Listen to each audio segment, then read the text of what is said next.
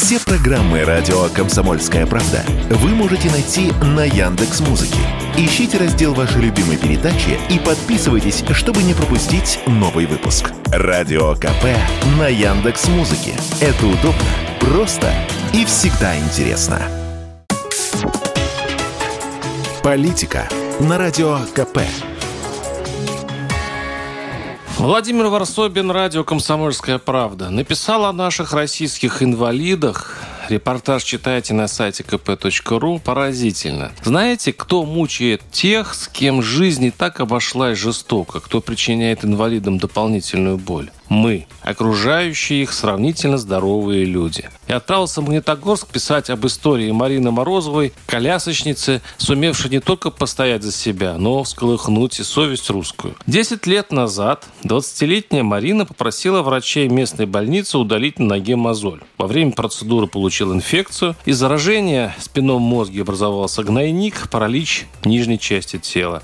И после такого горя Марина попросила у соседей разрешения установить в подъезде пандус, чтобы гулять. Так началась ее война с соседями. И это, оказывается, всероссийский стыд. В Москве, например, овиамоторный для мамы трех детей, один из которых парализован, власти специально установили подъемник, выделили место на парковке. Соседи прокололи у машины колесо и выломали панду. Соседи залили лаком замки. Соседи кричали маме в лицо «Думать надо головой, когда инвалид рожаешь». В Подольске у мамы ребенка больного церебральным параличом соседи тоже выломали откидной, пристегивающийся к стене пандус. В Костроме жильцы подняли постыдный бунт, испугавшись, что за электрический подъемник соседа-инвалида каждая квартира поплатится 20 рублями в месяц. Кстати, дорогой слушатель, вы уверены, что ваш подъезд другой?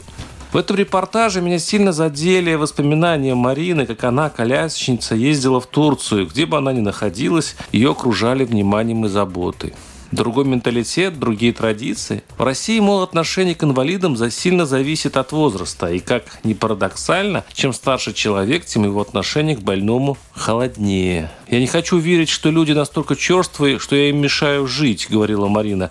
«Возможно, у нас просто не привыкли, что инвалиды вообще существуют. В СССР они не выходили на улицу. Вчера была в театре, в торговом центре зашла. Молодежь реагирует адекватно, спокойно.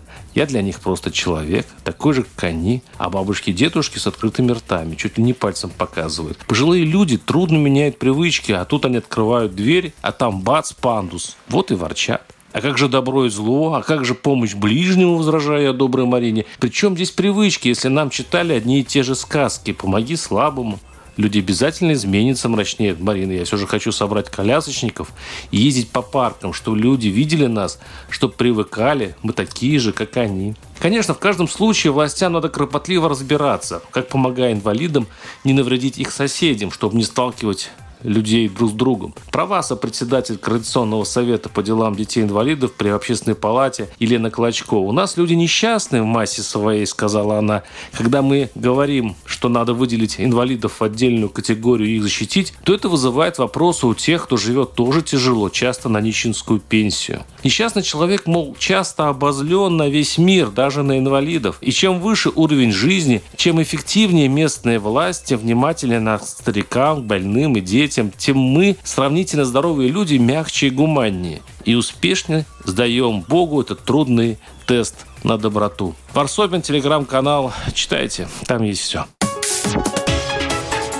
Политика на радио КП.